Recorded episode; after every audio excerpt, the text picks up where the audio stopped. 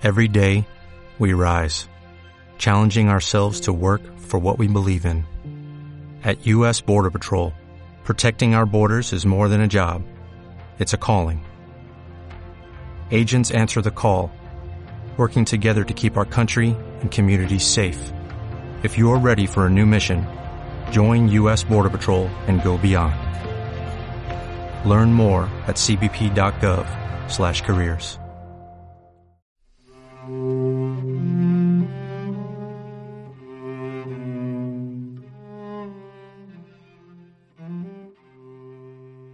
A los 14 años se sobreentendía que yo iba a ser médico.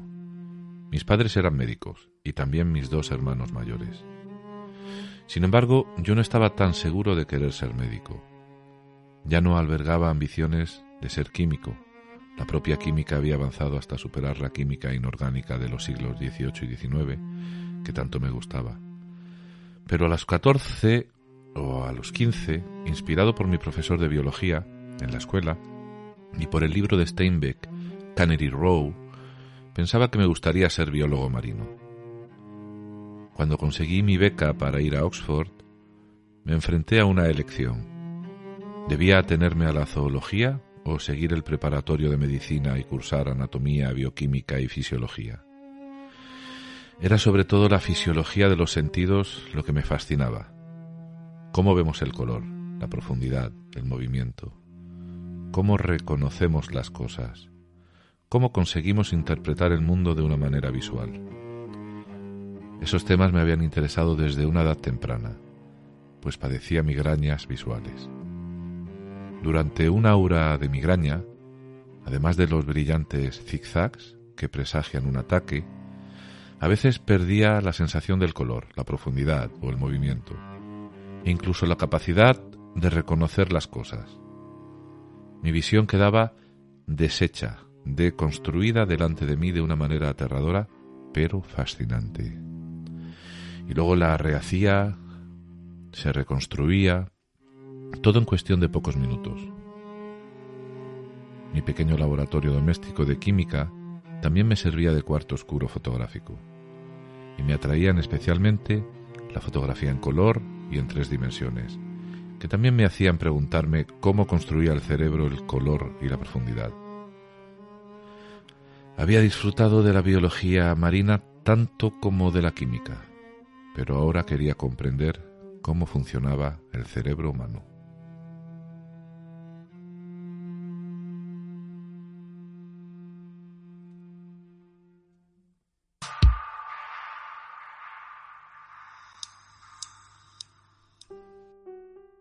Bienvenido, bienvenida a este podcast de The New Walker. Mi nombre es Víctor Galván y estás escuchando el nacimiento de un podcast, el primer episodio de este incipiente proyecto que lleva por título Paseando con Oliver Sacks. Bueno, te hablo ahora desde un pueblecito de la Huerta, en la región de Murcia, en el sureste de la península ibérica, porque igual me estás escuchando de algún sitio lejano y, o lejos de aquí. Esta región, la verdad es que no es de, la, de las más conocidas de España. En realidad no siempre lo haré desde aquí. De hecho, estoy visitando a mis padres en estos días. Y aunque yo tengo realmente mi, mi, mi casa, pues casi a mil kilómetros de distancia, en el, en el sur de Francia. Entonces supongo que la mayoría de las veces eh, te hablaré desde, desde casa o incluso un poquito más lejos, ¿no? Porque seguramente marche a trabajar. Suelo trabajar, desplazarme para trabajar y, y a lo mejor tengo que llevarme el pequeño equipo pues allá donde vaya. Pero bueno, yo os diré o te diré eh, en qué lugar estoy en cada momento porque me parece interesante. Es la una de la madrugada, ahora mismo, más o menos, la una menos diez. Todo está muy tranquilo ahí fuera. El tiempo en esta tierra mm, es dulce y benigno en esta época del año. En realidad en cualquier época. Excepto cuando llegan los 45 grados del verano y realmente uno no sabe dónde meterse para, para poder respirar. Bueno, el texto que acabas de escuchar al comienzo del episodio es un extracto del primer capítulo del libro En Movimiento, la autobiografía del neurólogo y escritor Oliver Sacks, publicada en España por Anagrama, pues a finales de 2015, dos o tres meses después de, la muerte del, del neurólogo. Y he elegido estos párrafos pues porque creo que resumen muy bien la evolución que recorrieron las pasiones del Oliver niño.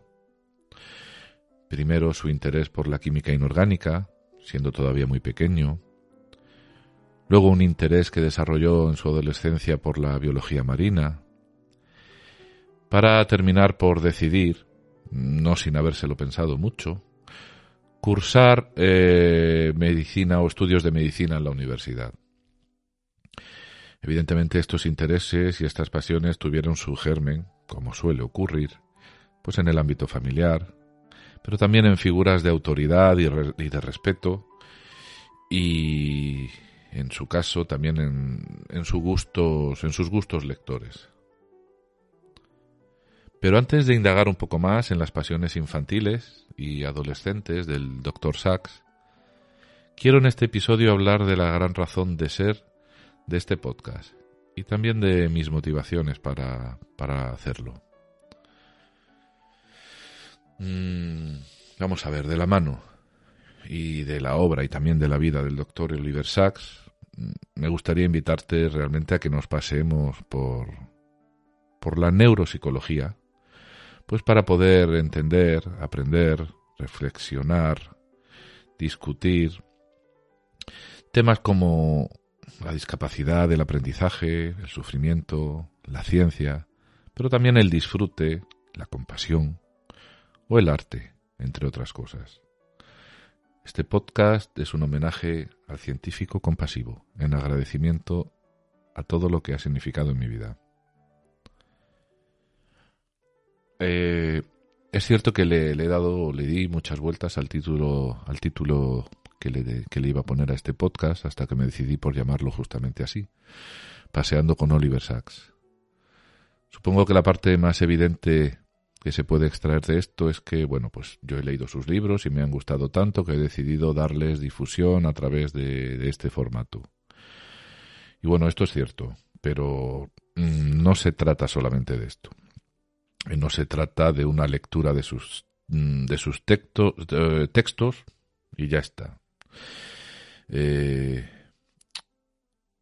la idea es eh, ir un poquito, ir un poquito más allá. Mm, primero quiero decir que no he leído todos sus libros, aunque sí la mayoría. Y evidentemente no he leído todo lo publicado sobre él, pues es muchísimo. Sin embargo, es un trabajo que es cierto que vengo haciendo desde hace unos cuantos años concretamente desde que empecé a sufrir un problema de salud y dolor crónico. Y un trabajo que pretendo seguir haciendo y más ahora, de una forma pues mm, más o menos intensa y sistematizada a través de, este podcast. Y es que, y no solamente es una creencia, las decisiones que tomamos siempre nacen de, la necesidad de, dar solución a, algún problema o de vencer a alguna resistencia que se nos presenta en la vida. Y esto es así y además se explica, se explica tanto genética como culturalmente. Vamos a ver, te hablo un poco, un poquito de mí. Yo me encuentro a las puertas de mis 50 años y después de haber cursado estudios de ingeniería y algún posgrado, hace solamente dos años que me decidí a estudiar el grado, el grado de psicología. Como he dicho antes, eh, fue el dolor crónico, pero también la práctica de mindfulness para la gestión de ese dolor, los factores desencadenantes pues para volver a convertirme en estudiante, ¿no? Pero es cierto que en esta ocasión más ilusionado que en las veces anteriores. Eso es algo que que no solamente está claro, para mí, sino que, que, lo siento. ¿no? ¿no? me siento igual, no me siento a, estudiar lo que estoy estudiando ahora desde la misma perspectiva ni desde la misma alegría que antes, ¿no? Cuando era más joven. Y es cierto que la semana o bueno, las semanas antes de los exámenes, esa ansiedad y ese agobio no te lo quita nadie, siempre tiene un componente desagradable Pero no, no estoy hablando solamente de eso, estoy hablando del, proceso entero, ¿no? De, de, de estudiar. Yo creo que una de las cosas buenas de cumplir años es el, bueno, el, de acabar desarrollando una perspectiva más amplia, ¿no? No sé si en todo, pero en algunos aspectos, ¿no? Que te hacen ver las cosas, pues, mm, evidentemente desde, desde otra distancia o desde otro ángulo. Quiero pensar que a edades avanzadas, y esto es una licencia que yo me tomo, pues se sigue produciendo ese descentramiento, ¿no? Del que habla Piaget, cuando se refiere al desarrollo intelectual de los niños, ¿no? A mí al menos me gusta pensar en esos, en esos términos. En mi caso, yo noto, por ejemplo, que, he ido pasando de estar mm, centrado solamente en, bueno, en las personas que estaban en mi radio de influencia, ¿no? en mi radio de acción, pues a empezar a valorar, a agradecer y hasta querer pues a gente que ni siquiera conozco, como por ejemplo al doctor Sachs. Pero también y este ejemplo es, mm, es interesante, eh, pues por ejemplo también a mis compañeros de estudio, ¿no? Del grado de psicología en la UNED, con los que me comunico a través de, de, de, de Facebook. Iba a decir Instagram, no, no, ahí estamos en el grupo de Facebook, que de hecho es casi el único grupo que tengo en, en, la red, ¿no? Más adelante os hablaré de las redes que tengo, pero que son muy poquitas. Sí, nos comunicamos a través de Facebook. Eh, no nos conocemos, o yo por lo menos no conozco en persona a casi nadie. Eh, pero a pesar de eso, a pesar de no conocernos, pues nos animamos, nos intercambiamos apuntes eh, y hasta nos desahogamos a veces a través de mensajes privados. Realmente sin estos apoyos entre desconocidos, porque básicamente son desconocidos, pero esenciales, la verdad es que a mí me resultaría muy difícil avanzar en este propósito de vida que es estudiar ya a mi edad. Entonces le estuve dando vueltas a todo esto y pensé, digo, bueno, si vas a hacer un trabajo en donde vas a reflexionar, ordenar ideas, darle sentido a lo que estudias y enlazándolo con otras muchas dimensiones de la vida, pues ¿por qué no compartirlo? Y devolver algo más allá que el simple gesto de dar las gracias. Y, básicamente este, este es el, todo esto es el, la, gran motivación, ¿no? Pues para hacer, eh, para hacer este, este trabajo que no sé si llamarlo radiofónico o yo creo que radiofónico no se puede llamar porque no hay radio de por medio, pero bueno, me entendéis, ¿no? Este podcast. Realmente me, me conmueven las palabras de Sachs que he leído al principio del episodio. Pues están escritas por un hombre con más de 80 años ya a los pocos meses de morir, que realmente está haciendo un esfuerzo final por poner orden a través de un ejercicio de memoria episódica, para contarnos que fue un niño fascinado por la química y la biología, y también por cómo se las arreglan el ojo y el cerebro para ver el color, y la forma y la profundidad, y generar así la visión de la que disfrutan o disfrutamos los, los videntes y creo que me conmueven sus palabras por contraste. Y esto lo voy a intentar aclarar, si es que esto tiene algún sentido. La mayoría de las veces las cosas nos conmueven o nos conmueven porque nos vemos de alguna manera reflejadas en ellas, ¿no? Pero en este caso a mí me ocurre por contraste. Por ejemplo, yo estudié ingeniería química, pero no me fascinaba la química. Al menos no en la manera en la que en la que Oliver Sacks eh, se expresa. Como mucho me gustaba, pues porque se me daba bien, pero no porque hubiese integrado en mí una forma poética. Por ejemplo, el hecho de que los elementos de la naturaleza estén ordenados en una tabla periódica bajo un orden lógico que corresponde con el número de los protones con los que cuentan los núcleos de sus átomos. Eh, yo no veía ni hermosura ni, ni, ni poesía ahí, ¿no? En ese, en ese momento, sino algo que había que estudiar para aprobar. Con el tiempo sí, con el tiempo y cierta madurez, pues, y por el hecho de ver ejemplos, pues vi que todo esto realmente podía ser querido desde lo más hondo. Y poco a poco lo fui haciendo. Quizá de ahí la importancia del aprendizaje vicario, o por imitación, o simplemente el hecho de, tener un buen maestro a, a, tu lado, ¿no? A cierta, a cierta edad. No sé, ahora, ahora hago una pausa y, se me ocurre preguntarte cómo, cómo elegiste tú estudiar lo que estudiaste. ¿Cómo, mm, sí, cómo decidiste dedicarte, por ejemplo, al trabajo al que te dedicas? Y si estás estudiando ya una edad avanzada, ¿cómo estás viviendo esta experiencia? ¿Lo haces igual que como lo hiciste cuando, si es que lo hiciste cuando estudiaste siendo más joven? Lanzo, lanzo estas preguntas porque yo, yo me las he planteado pues últimamente, ¿no? Muchas veces, sobre todo desde, desde que estoy estudiando el grado de psicología. Bueno, volviendo a mis estudios, eh, los, los de ingeniería, yo no los elegí porque, porque sintiese por ellos una gran pasión, ¿no? Como estamos viendo en las palabras que nos cuenta Oliver Sacks. Como mucho yo, pues, notaba que había una afinidad, en este caso por la ingeniería, eh, una especie de preferencia, ¿no? Pero no, no una gran pasión. Yo comencé estudiando ingeniería técnica industrial y tuve que resolver, pues bueno, durante la carrera, pues muchas ecuaciones, hacer cálculos hidráulicos, cálculos eléctricos, cálculos de estructuras, pues diseñar la capacidad de una bomba o calcular la altura de platos de una torre de destilación. Pero realmente el gusto por las asignaturas, en mi caso el gusto que yo tenía por las asignaturas, era el de ir desenvolviéndome y desarrollar pues una técnica que fuese eficiente, y precisa para resolver los, los ejercicios y poder aprobar, ¿no? Y a lo mejor quizá de esto solamente se trataba de estudiar ingeniería, no, no lo sé, no creo, ¿no? Pero mi sentido el gran sentido que tenía estudiar para mi ingeniería, pues estaba más relacionado con, con el desarrollo con, o con el éxito académico, ¿no? Al final.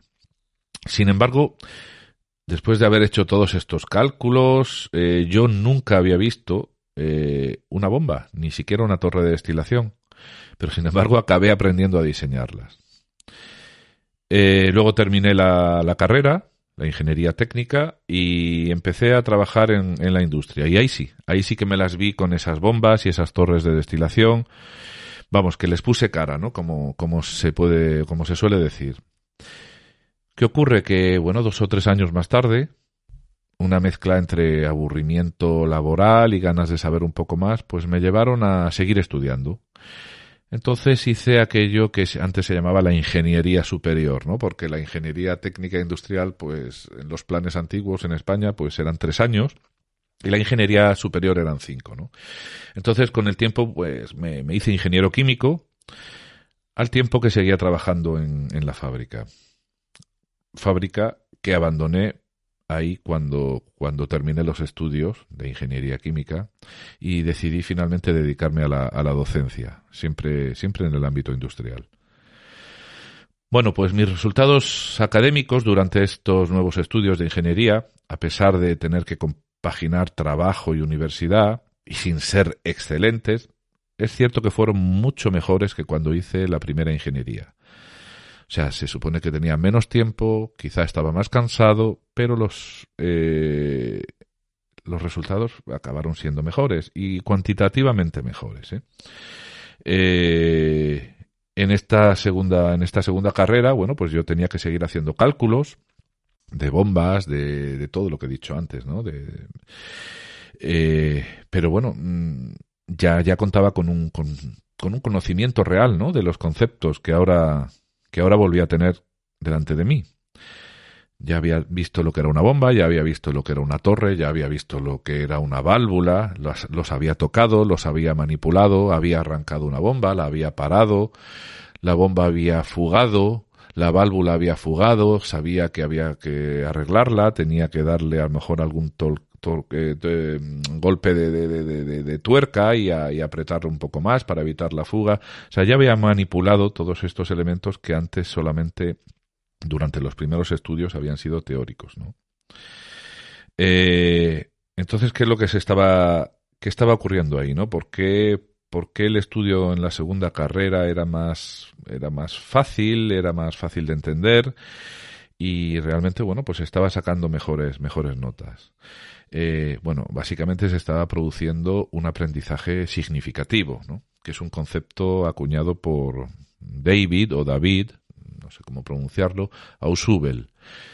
en el que en el que se asocia la información nueva con la que con la que ya se posee, reconstruyendo pues en ese proceso, ¿no? un nuevo conocimiento o uno más elaborado. Bueno, en los años de estudio de la segunda carrera, eh, y este episodio que quiero contar eh, para mí es, es esencial para poder llegar a, para poder desembocar en esta necesidad ¿no? de, de ahora de, haberme puesto a estudiar a mi edad el, el grado de psicología. ¿no? En esos años, de la, concretamente de la segunda carrera, yo solía ir a estudiar a la biblioteca de, de la Facultad de Letras, no tanto a la de mi facultad, que es la de Química. Había dos razones. Una de ellas es porque la Facultad de Química eh, está fuera de la, de la ciudad de Murcia, concretamente en un, en un campus universitario que se llama el campus de Espinardo, y la de letras está en pleno centro de la ciudad, pues rodeada de cafés, de librerías, y bueno, pues evidentemente todo esto hacía pues más romántico el estudio, ¿no? La otra razón, y quizá la más, la más poderosa, era la de disfrutar observando a los estudiantes de Derecho, de Filosofía y de las Filologías, trasegar por la universidad con, con grandes libros bajo el brazo, ¿no? Volúmenes de leyes, hermosos libros de texto o novelas clásicas que leer, pues para hacer algún trabajo. Mm, a mí esto me, me fascinaba, ¿no? Sin embargo, en ingeniería funcionábamos eh, pues con apuntes tomados en clase o con fotocopias que el profesor nos dejaba por temas o por bloques en el servicio de, fotocopiadora, ¿no? En el servicio de rep, reprografía, junto con boletines de ejercicios que había que resolver y bueno, cosas así. Eh, en un par de ocasiones recuerdo que saqué de la biblioteca el manual del ingeniero químico de John Perry, y bueno, me, encantaban sus páginas llenas de dibujos. Había tolvas, torres de relleno, intercambiadores de calor, mezcladores, reactores químicos, entre otras muchas cosas, ¿no? También había curvas, ábacos y bueno, pues explicaciones, eh, fórmulas a aplicar para realizar operaciones, ensayos, cálculos, etcétera, ¿no? Si para mí estudiar ingeniería hubiera sido, bueno, pues estudiar aquellos grandísimos volúmenes del, del manual de Perry, y perderme en sus páginas, pues pienso que la hubiera disfrutado mucho más. Hubiera encontrado, pues, el sentido de un conocimiento, pues, unificado y contextualizado, ¿no? Y no a trozos inconexos, como, como creo yo que, que ocurrió. Bueno, haber llevado a cuestas estos dos o tres volúmenes, ahora no recuerdo cuántos eran, pues de la biblioteca a casa y de la casa a la biblioteca, pienso que hubiera sido un, motivo de orgullo universitario, ¿no? como, el estrenar ropa nueva cuando eres niño y, y, no tan niño. Pero no, mis estudios de ingeniería no, no funcionaban así. Cuando me decidí a estudiar el grado de psicología, hace solamente dos años, comencé a ver varias opciones. A ver, los estudios tenían que ser a distancia. Como he dicho antes, no vivo en España y a veces tengo que marcharme pues muy lejos a pasar larga, largas temporadas por trabajo. Así que las opciones se me redujeron a, a unas pocas. Luego indagué en las metodologías de las distintas universidades que había preseleccionado y bueno, realmente no sabría decir en qué universidad iba a aprender más. Lo que realmente me hizo decantarme por, por estudiar en la UNED fue precisamente lo que echa para atrás a mucha gente. El tener que leer libros y libros. Yo quería libros. Los libros que no tuve durante los estudios de ingeniería y por los que no le pude poner cara ni a Laplace, ni a Lavoisier, ni a Bohr, ni a Schrödinger, ni a Heisenberg, o ni siquiera a Madame Curie.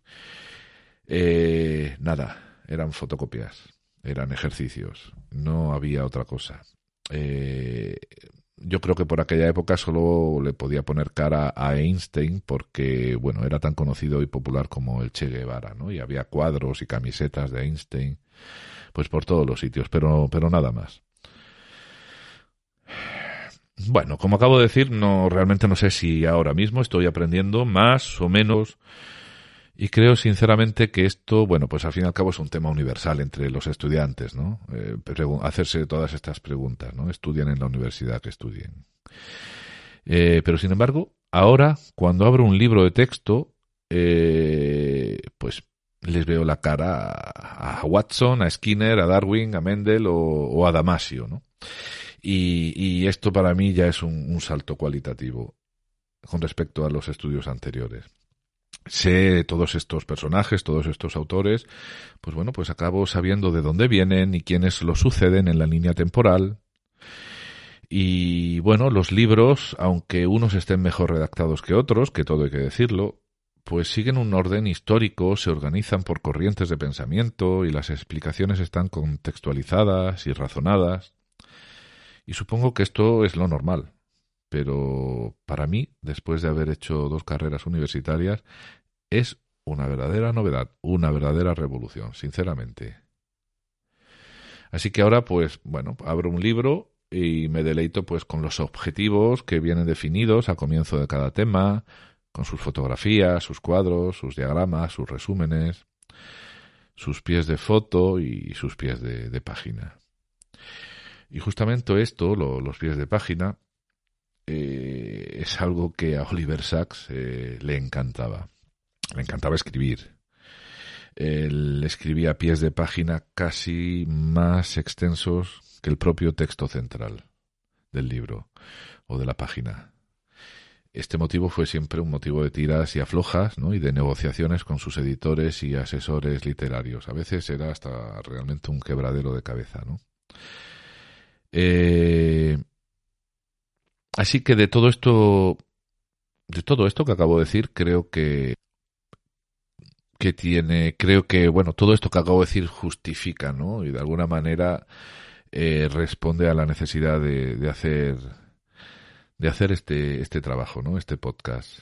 Bueno, la necesidad de ir montando, pues, como un puzzle global, dándole sentido a todo, generando aprendizaje significativo, como he dicho anteriormente, pues para construir una, una red, ¿no? Que dé, que dé ese sentido a las cosas que realmente importan, o por lo menos me importan a mí. Y he decidido hacer esto, lo podía haber hecho a través de, de otra guía, ¿no? Pero bueno, he decidido, pues, como dice el título, ir paseando del podcast, ir paseando del lado de, Oliver Sacks, ¿no? Que a la vez, pues, evidentemente, como yo creo que ya he evocado antes, es, es una manera de, de estarle agradecido.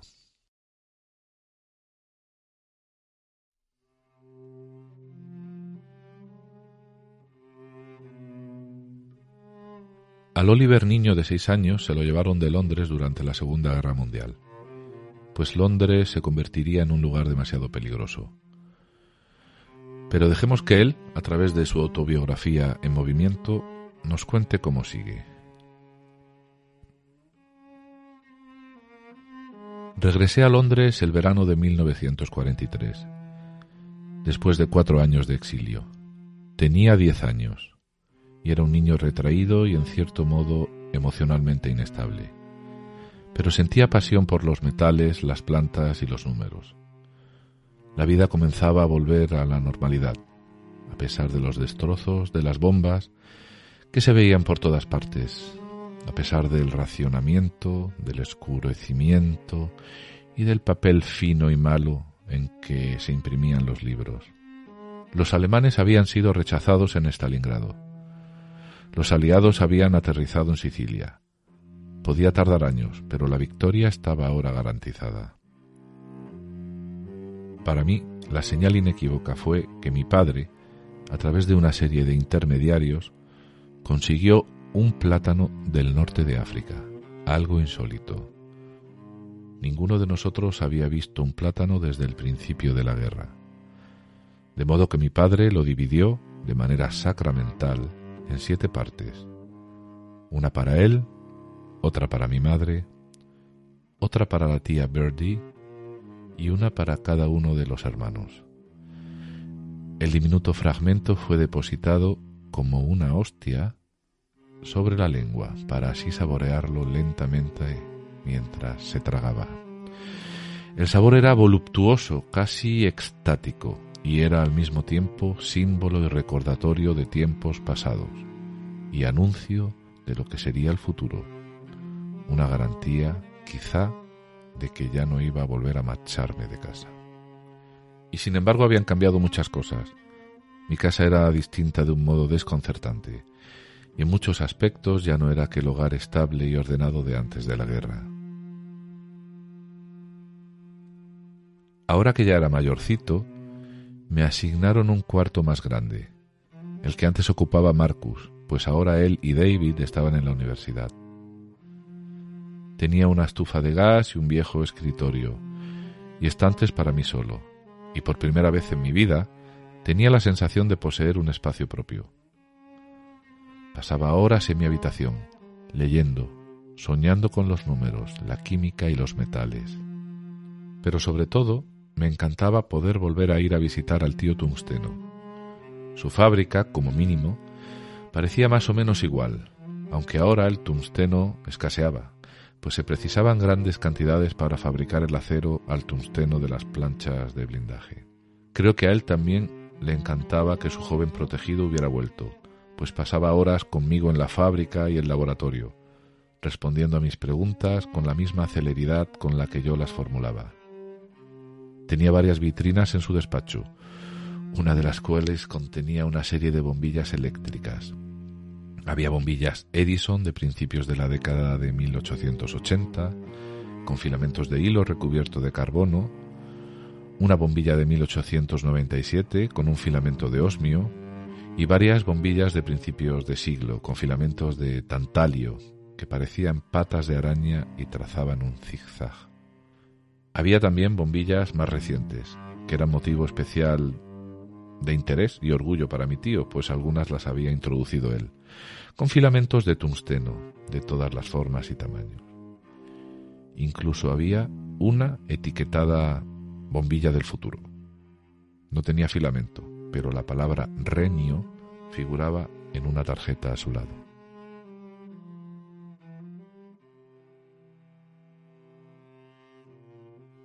Así que aquí podemos ver a un niño de 10 años fascinado por los elementos químicos inorgánicos de la fábrica de bombillas de su tío Dave, el tío tungsteno, que se convertiría en el título del libro que Sachs dedicaría a sus memorias químicas infantiles, como él mismo las llamó.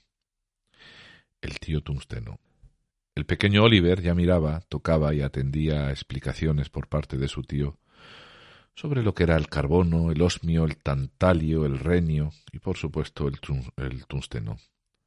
Pero el niño se va haciendo mayor y las influencias y los gustos van cambiando. A los quince años piensa que quiere ser biólogo marino, pues un profesor y una novela lo inspiran hasta tal punto. En el texto con el que hemos abierto este episodio, Sachs menciona el libro del norteamericano John Steinbeck, Canary Row, publicado en 1945. Eh, yo no he leído el libro, pero sí vi la película que se hizo hace muchos años, basada en esta y en otra novela de Steinbeck, y que se tituló a sí mismo, Canary Row. Es una película que he evocado años atrás varias veces junto a mi amiga María Dolores, a quien le mando un fuerte beso desde aquí, porque en un momento u otro seguro que escucha esto, ya que Debra Winger ha sido siempre una de sus actrices favoritas, y siempre la seguíamos o intentábamos seguirla, seguirla en todo lo que hacía. Pero en lo que concierne a Sachs, quien importa en esta película es Nick Nolte. En esta historia, sorprendentemente, podemos ver en el personaje de Doc, Nick Nolte, mucho de lo que el Oliver adolescente sería en el futuro. Doc es un hombre en la película, un hombre estudioso de los animales marinos, obsesionado, y esta palabra hay que subrayarla muy bien, pues será una constante en la vida del Dr. Sachs. Doc es también un personaje empecinado con escribir algún artículo que se ha tomado en consideración por sus colegas científicos y evitar así pues ser el hazme reír en esta en esa comunidad, algo que a Sachs le ocurrió de alguna manera cuando publicó sus primeros escritos. Y bueno, Doc también lleva una vida solitaria, pero entregada a los demás amante de la música clásica, y toda esa rareza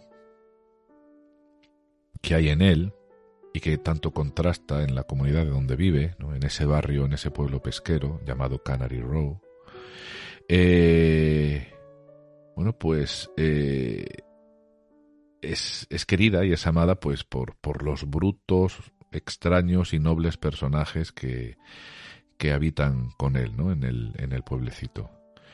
Y que, bueno, pues lo acaban amándolo y admirándolo, ¿no? Y queriéndolo. Eh, así que salvando unas cuantas diferencias, también importantes, el germen de lo que, desde mi punto de vista, sería la vida y personalidad de, de Sachs, podría encontrarse de alguna manera en, el personaje de Doc, de, de Canary Row.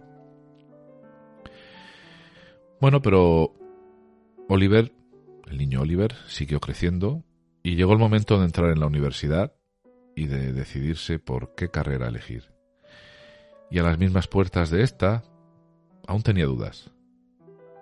Pero terminó decidiendo estudiar medicina.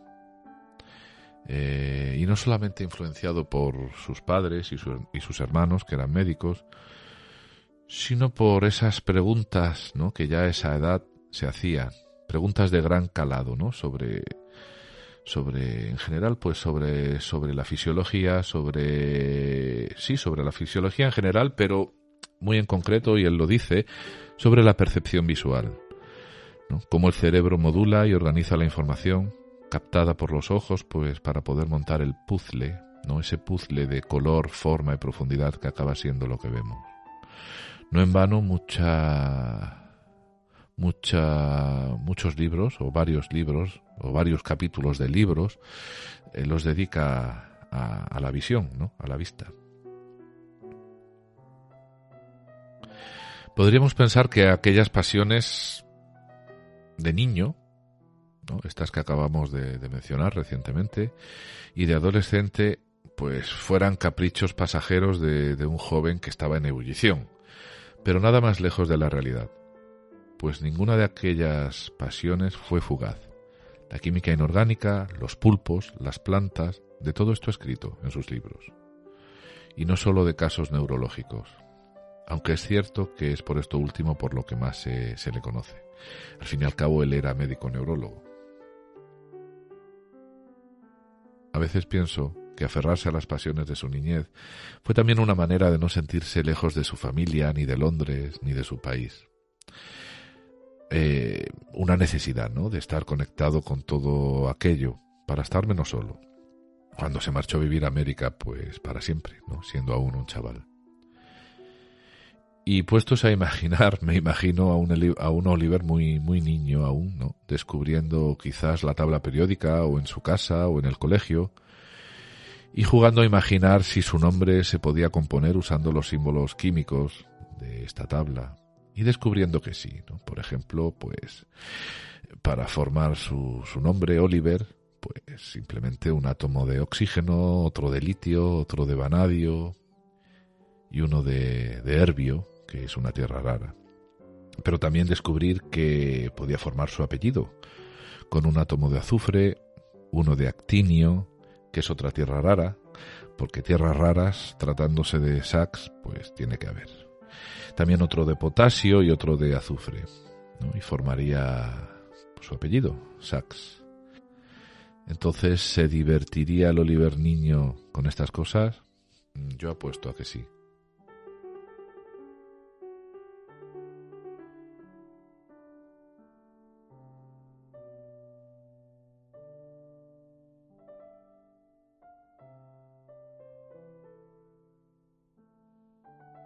El médico neurólogo, el profesor, el científico compasivo, el niño eternamente asombrado y el contador de historias de personas con problemas y déficits mentales, murió en 2015 en su casa de Nueva York a los 82 años, a la edad del plomo, porque ese es el número atómico del plomo, el 82.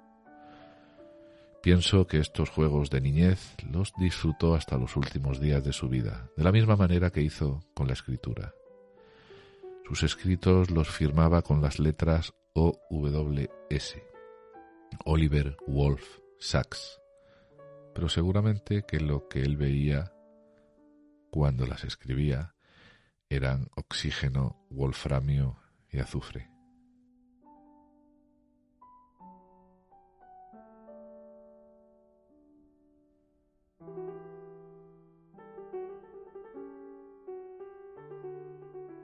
Y hasta aquí el primer episodio de este podcast que comienzo con tanta ilusión. Quiero agradecerte que hayas estado ahí. Eh, igual has entrado al podcast por accidente o por recomendación o por invitación mía. Igual eres un familiar, un amigo, un compañero, una compañera de estudios o un conocido de las redes sociales. Igual no conocías a Oliver Sacks, o sí, o te sonaba su nombre a base de ver publicaciones mías en Instagram. En cualquier caso, te reitero el agradecimiento y te animo a que no dudes en dejar un comentario si así lo, si así lo sientes, si así lo deseas. Mi intención es la de publicar un episodio cada dos semanas, pero esto dependerá del tiempo que me lleven mis ocupaciones laborales y los estudios, entre otras cosas. Así que si te ha gustado este primer episodio y quieres escuchar los siguientes, puedes suscribirte al podcast y recibirás una alerta cada vez que se publique contenido nuevo. En el próximo episodio daremos un paseo por la obra literaria de nuestro protagonista, para empezar a tener una idea más precisa de la inmensidad de temas que abarcó, que abarcó en sus libros. Una última cosa que quiero remarcar. Mm, no soy psicólogo y este podcast no trata de dar consejo u orientaciones psicológicas, faltaría más sino simplemente de exponer un texto o unos textos, exponer unas ideas y hacer preguntas, hacer reflexiones en voz alta, más o menos acertadas, eh, pero inspiradas o inspiradas en la obra y vida de, de Oliver Sacks. Así que me despido de ti, cuídate mucho y por donde sea que transites, te deseo un feliz paseo.